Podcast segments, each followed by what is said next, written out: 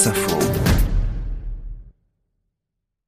La semaine des médias avec vous, Enguerrand Renault, bonjour. Bonjour Marc. Rédacteur en chef au Figaro, vous revenez d'abord sur les audiences radio de novembre-décembre dévoilées par Médiamétrie. Et malgré la grève à Radio France, c'est la radio de l'étage au-dessus, France Inter, qui reste première. C'est une surprise, France Inter a de nouveau battu son record d'audience entre novembre et décembre 2019, malgré un mois et demi de grève avec 6 900 000 auditeurs en moyenne par jour. France Inter fait mieux pendant les grèves que l'an dernier, pendant la crise des Gilets jaunes en un an. France Inter a gagné 475 000 auditeurs. Écoutez la joie de Nicolas Demorand mardi dernier. Chers auditeurs, immense merci encore pour votre confiance, particulièrement en ce moment. Vous êtes 6 936 000 à nous suivre chaque jour. France Inter est toujours la première radio de France avec près de 500 000 auditeurs gagnés en un an. Voilà, France Inter numéro 1 malgré la grève contre des suppressions de postes à Radio France qui perturbe beaucoup les antennes du groupe. Comment expliquer ça, Enguerrand? Alors, il y a deux raisons. La première est l'exceptionnelle fidélité des auditeurs qui, chaque matin, ne sachent pas si l'antenne est en grève ou non, reviennent écouter. Et comme la mesure d'audience de médiamétrie enregistre tous ceux qui ont écouté ne serait-ce qu'un instant l'antenne, eh bien, les audiences sont bien tenues. Et il y a une autre explication. Alors, c'est la qualité des fameuses playlists de Radio France. Les Jocelyn Perrotin, Jean-Baptiste Dibert ou Djoubaka ont encore bien travaillé. Des fois, à la place des émissions, on entendait du Philippe Catherine. Jamais, jamais été contrôlé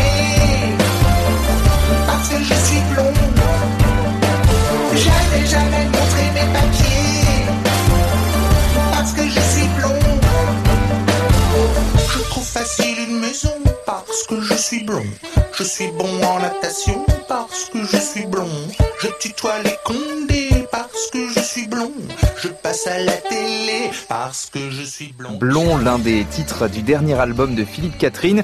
Plus bas dans le tableau, loin derrière France Inter, on retrouve Europe 1. Son audience rebondit. C'est la deuxième surprise. Depuis plus de cinq ans, la station s'enfonçait inexorablement. Trois nouvelles grilles ont été testées sans succès, mais la quatrième, en place depuis septembre, semble faire revenir les auditeurs fidèles. Avec 6% d'audience, Europe 1 regagne 428 000 auditeurs depuis le mois de septembre. C'est beaucoup.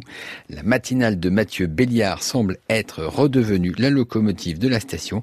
Et puis pour terminer, signalons que France Info reste la quatrième radio de France avec 8,4% d'audience. La semaine des médias en Guérance, c'est aussi le baromètre de la confiance des Français dans les médias publié par le journal La Croix. Oui, rappelez-vous, l'an dernier, en pleine crise des Gilets jaunes, la confiance des Français dans les médias s'était littéralement effondrée. Cette année, on constate un léger mieux. La presse regagne deux points de confiance, la télé aussi et la radio restent stables, mais c'est toujours le média préféré des Français. Alors, quels sont les autres enseignements de ce baromètre? J'en retiens deux. Les Français ont été très choqués de la fausse arrestation de Xavier Dupont de Ligonnès le 11 octobre dernier, mais ils n'en veulent pas trop aux médias et rejettent aussi le tort sur la police écossaise. Le deuxième enseignement est que les Français veulent que les médias parlent davantage de leur vie quotidienne et surtout d'environnement.